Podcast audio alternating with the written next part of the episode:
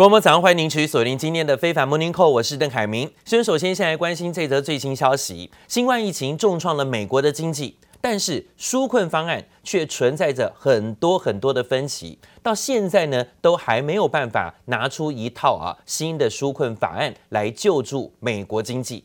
昨天，美国的财政部长梅努钦向众议院议长佩洛西提一个新的方案。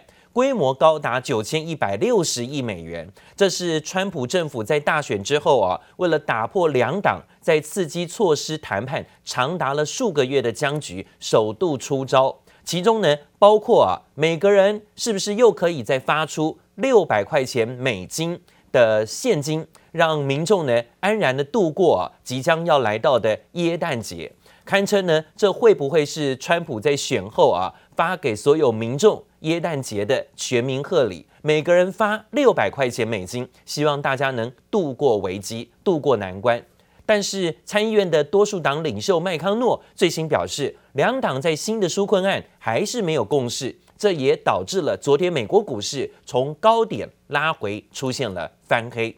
看看美国股市呢，在昨天道琼指数最后跌了一百零五点。收跌幅百分之零点三五，这是连续几天上涨创高以来首见回测修正，最后呢收在三万零六十八点。感恩节过后的一周，美国果然在短短的四天之内啊，出现了一百万例的新病例。这使得全美国肺炎确诊病例总数已经超过了一千五百万例啊！这防疫呢，防成这样，几乎呢可以说是一塌糊涂。超过了一千五百万例的确诊人数，居然是在美国出现。而参议院多数党领袖麦康诺说，两党现在呢在新的纾困案还是没有共识。美国股市早盘啊原本是创高的，但是随后通通拉回。昨天跌最多的反而不是道琼指数。跌的是纳斯达克科技指数，科技股指数跌了两百四十三点，幅度百分之一点九四，收在一万两千三百三十八点。苹果电脑股价是表现最差的道琼成分股之一啊，下跌幅度超过有百分之二。那除了苹果之外呢，包括脸书，脸书呢违反垄断法遭到诉讼。有可能会被强迫遭到分拆、强拆分离，这脸书也下跌，幅度近百分之二。昨天是以科技股指数下跌幅度比较重啊，特别也看到费半指数跌了近百分之三，表现最差，拉回修正八十一点，回到两千七百三十四点，也是从高点回测。S M P 五百种指数下跌二十九点，幅度是百分之零点八左右啊。刚刚提到的美国联邦贸易委员会跟美国几乎所有的州，在昨天呢都对脸书提告，主张呢它违反了反垄断法，先后啊在二零一二年收购 Instagram，还有包括二零一四年收购了 WhatsApp，如果可能。应该要把这些相关的公司做分拆，不然脸书呢已经是一个大到相当庞大，有可能为损啊许多科技产业或是其他竞争者权益的一家大公司。现在呢，各州法院居然都有志一同的说要消除脸书垄断地位的威胁。First, Facebook used vast amounts of money to acquire smaller rivals. and potential rivals before they could threaten the company's dominance. And I'll say billions were thrown at smaller companies in an effort to get them to sell. The two most glaring examples of this unlawful scheme were Instagram and WhatsApp, including divestiture of illegally acquired businesses uh, and or Facebook's assets or businesses uh, the businesses which lines which is necessary to restore competition. So we are pretty confident that we will succeed. 纽约州的总检察长在记者会上誓言，要对付任何可能会扼杀竞争、伤害小企业或减少创新的行为。路透报道，脸书一次面临两项相关的诉讼，成为今年秋天第二家面临重大法律挑战的大型科技公司。联邦贸易委员会透过了声明说，将会争取法院宣布一项要求脸书啊放弃之前所谓的 Instagram，还有包括画材 APP 等等的财产禁制令，还有美国四十六个州加上了华府跟关岛地区也在诉状当中，请求法院裁决脸书违法收购，似乎要强拆它。脸书股价呢，闻讯一度下跌多达百分之三左右啊。这是昨天呢最新的相关消息。另外呢，也传出啊，这个川普啊，现在呢还持续的在打法律大战，坚持呢不肯呢放手在手中的权力。现在呢好像也不想顺利交接，但是现在在卸任之前，他还是有权利。目前传出他仍然不放过拜登一家人吗？美国总统当选人拜登的儿子杭特最新发布声明证实，他遭到了德拉瓦州检察官的调查，调查他的税务记录。但他强调呢，自己非常重视这件事情，相信最终会证明自己有合法纳税的。不过，美国媒体 CNN 却报道，这起调查其实真正审查杭特多项财务的问题，包括杭特是否伙同其他人违反税务法跟洗钱法。包含在外国地区进行商业交易，特别是在中国进行交易的种种调查事项，刚刚好就是美国总统川普不断指控杭特的罪状，也让外界怀疑白宫是否在背后掺了一脚。但是目前白宫跟司法部都没有对此做出新的回应。而美国总统当选人拜登在正式宣布上任前这一百天的抗议三部曲行动。包括了全美国在这段期间都要戴口罩，完成一亿剂疫苗的接种，还有重启大部分的学校，这是他呢说啊上任之后百日革新一定要做到的事情。而拜登提出了三大抗疫行动之前，已经咨询了美国首席专呃专家佛气，拜登也邀请佛气加入新政府的防疫小组，也担任首席的医疗顾问。拜登说，他没有办法承诺在上任一百天内可以终结肺炎病毒，但他坚称啊，在一百天之内做出改变是可以的，为美国民众可以带来更好的生活，但也要美国民众配合才行。The President of the United States, Donald J. Trump. 搭配磅礴配乐出场，好久不见的美国总统川普最新在白宫举办疫苗峰会，高调庆祝美国疫苗即将开打，最快十一号上路。但外界认为这全是邀功作秀，尽管广邀医界人士，但最后竟然连美国制药大厂辉瑞和莫德纳的执行长都没有出席。We have great companies and we're working with the world. In just a few minutes, I'll sign an executive order to ensure that the United States government prioritizes the getting out of the vaccine to American citizens before sending it to other nations. Now, if necessary, I told you we'll invoke the Defense Production Act。川普维持一贯的美国第一风格，确保美国人民优先接种。同时，美国食药管理局 FDA 最新审查报告证实，辉瑞疫苗的保护效力的确很强，在施打第一剂之后，大约十天开始发挥作用。而且，试验者施打第二剂之后，目前长达两个月都没发现保护效力减弱。Its review of the data suggests Pfizer's COVID vaccine is very promising. While everyone needs two shots. The vaccine was 50% effective after the first dose, 95% effective after the second, and effective across all age and ethnic groups, even for people with underlying conditions. I think they will vote yes, uh, given the strength of the data. 同时间，拜登正式带着自己的公卫团队亮相，誓言上任百天之内要让五千万人都完成施打。Masking, vaccinations, opening schools. These are the three key goals for my first 100 days. This team will help get at the latest, at the last 100 million COVID 19 vaccine, at least 100 million COVID vaccine shots into the arms of the American people. In the first hundred days. 不过，外界一片赞扬之下，美国加州一名护士却说，在参加辉瑞公司的疫苗临床试验，并进行两剂接种之后，出现了强烈副作用，包括发烧、发冷和肌肉疼痛，怀疑自己可能感染了新冠病毒。Tonight, there is a new structure on the grounds of the White House. It is a tennis pavilion. That's right. A tennis pavilion. 没想到第一夫人梅兰妮亚却在这时宣布修建白宫的网球场，引发网友群起炮轰，不知道民间疾苦。推文狠狠讽刺，认为再度让川普的防疫形象严重扣分。记者姚怀珍、陈一凡综合报道。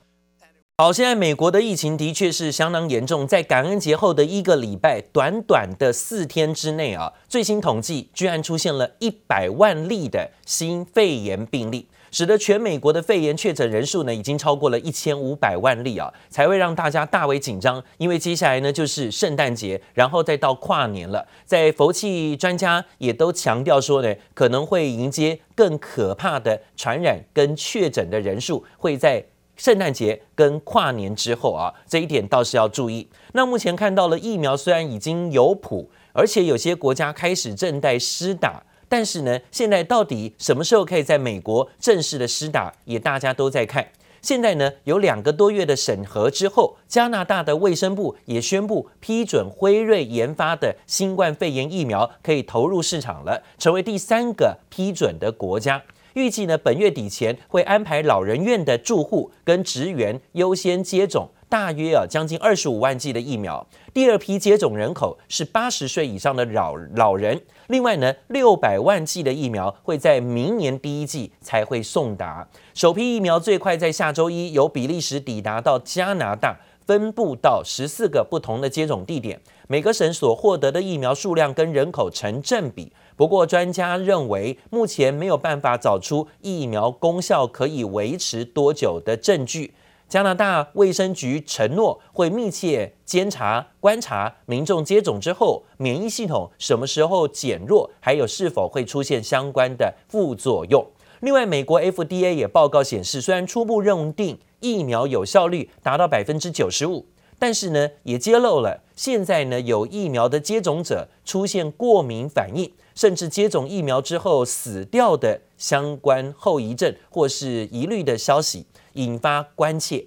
另外呢，以色列今天也收到第一批的辉瑞疫苗，总理宣布疫情希望渴望结束，并且誓言成为以色列第一个接种疫苗的人。而另外呢，则讲到了现在在中国跟澳洲继续的互斗，传出呢，中国的煤炭业把预定超过十亿吨的煤炭中长期的合约，现在呢是要禁止。但在中国已经对澳洲煤炭实施进口限制的情况之下，这份订单显示，中国企业很可能会放弃购买，这可能会重击澳洲的煤矿业啊。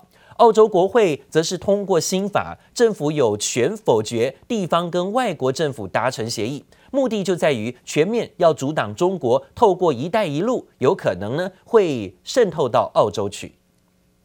一艘艘装载澳洲煤炭的货船在海上滞留，中国与澳洲交恶后，中国海关自十月起就以各种理由阻挠澳洲煤炭进口。近年来，中国海关对进口煤炭的安全质量进行风险监测和分析，发现进口煤炭环保不合格情况较多。中方依法依规加强对进口煤炭的质量安全检查。嘴上称煤炭有环保问题，但只有澳洲煤矿被锁定，在澳洲数十艘煤炭船无法进港的状况下，中国煤炭上下游企业却签署了总量达七点四亿吨的煤炭中长期订单，还说最终会把总量扩增到十亿吨规模的合约。再加上近期中国扩增采购印尼煤，将二零二一年采购量放大到两亿吨，外界高度怀疑中国企业很可能彻底放弃自澳。There have been a number of Australian products that either haven't been able to get into China or have been uh, had heavy or large tariffs placed on them, such as barley and wine. Now, China ex- uh, China says that the problems with this are due to product issues, but this really, when it's all said and done, is a political issue. 澳洲政府还警告，中国制裁的下个商品可能是澳洲小麦，但澳洲也不想一直挨打。国会通过 新法，联邦政府将有权阻止各州与中国进行单独贸易合作。It will give the Commonwealth power over international deals struck by states, councils, and universities. There's policies and plans and the rules that we make for our own country are made here in Australia, according to our needs and and our interests, and we'll continue to do that. 新规范甚至可溯及既往，而头号目标恐将是澳洲人口第二大州维多利亚州政府，因为维州先前和北京签署“一带一路”基础建设协议，澳洲政府还有权封杀或限制外国在广泛产业领域的投资，显然就是要全面阻挡中国渗透澳洲。记者蔡嘉玲、林巧清综合报道。另外还看到美国总统川普跟北韩领导人金正恩曾经三度的会面，但是现在美国跟北韩的关系似乎啊已经陷入停滞冷冻，完全没有改善的迹象。美国还坚持北韩必须要放弃核武，在安理会推动制裁北韩不手软。最近呢传出美国政府透过卫星也拍到说，中国无视于联合国的禁令，积极的进口北韩的煤矿。美国财政部宣布呢，要对六间的企业跟四艘船发动制裁，这其中有很多间都是中国企业。对此消息呢，中国外交部战狼指挥官呢，在这里直接回击说，美国管太多了。The alliance issues, but on relations with North Korea and also combating and recovering from the COVID-19 pandemic. I look forward to all of that, and I look forward to continuing close cooperation with you and your team in the weeks and months ahead.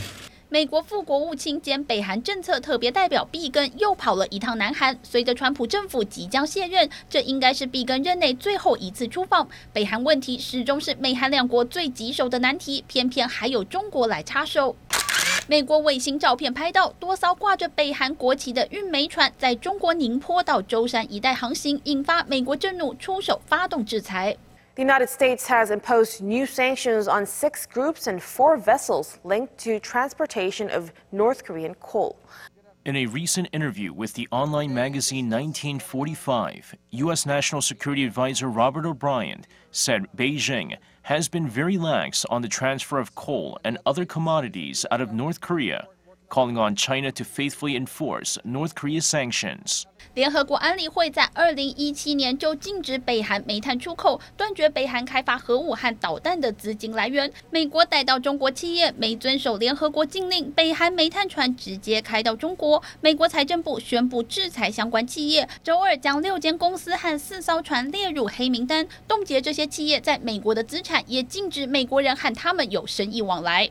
The six new entities include the London-based Chinese firm Always Smooth and the China-based Weihai Huijiang Trade. It also blacklisted four ships, Calm Bridge, Asia Bridge, Lucky Star, and Star 18, which are accused of loading coal directly from North Korean ports and transporting their cargo throughout the region. 中方坚决反对任何国家根据国内法对中国实体和个人实施 单边制裁和长臂管辖。中国当然不满美国制裁自家企业，而且坚称中国有遵守安理会决议。北韩也成了美中两国暗中角力战场。记者王新文、黄一豪综合报道。讲到了美国日前制裁了十四名的中国副首级的领导人，现在呢引发了北京愤怒跟反弹。全国人大常务委员会也最新说，美方呢也以香港事务当作借口，涉嫌呢伸手。粗暴的干涉中国的内政，中方呢会对美方相关的人员也实施对等的制裁。那讲到美国行政部门呢，在以破坏香港民主程序为理由宣布新一轮对于中国官员的制裁之后，要瞄准了十四名的中国全国人大常委会的副委员长。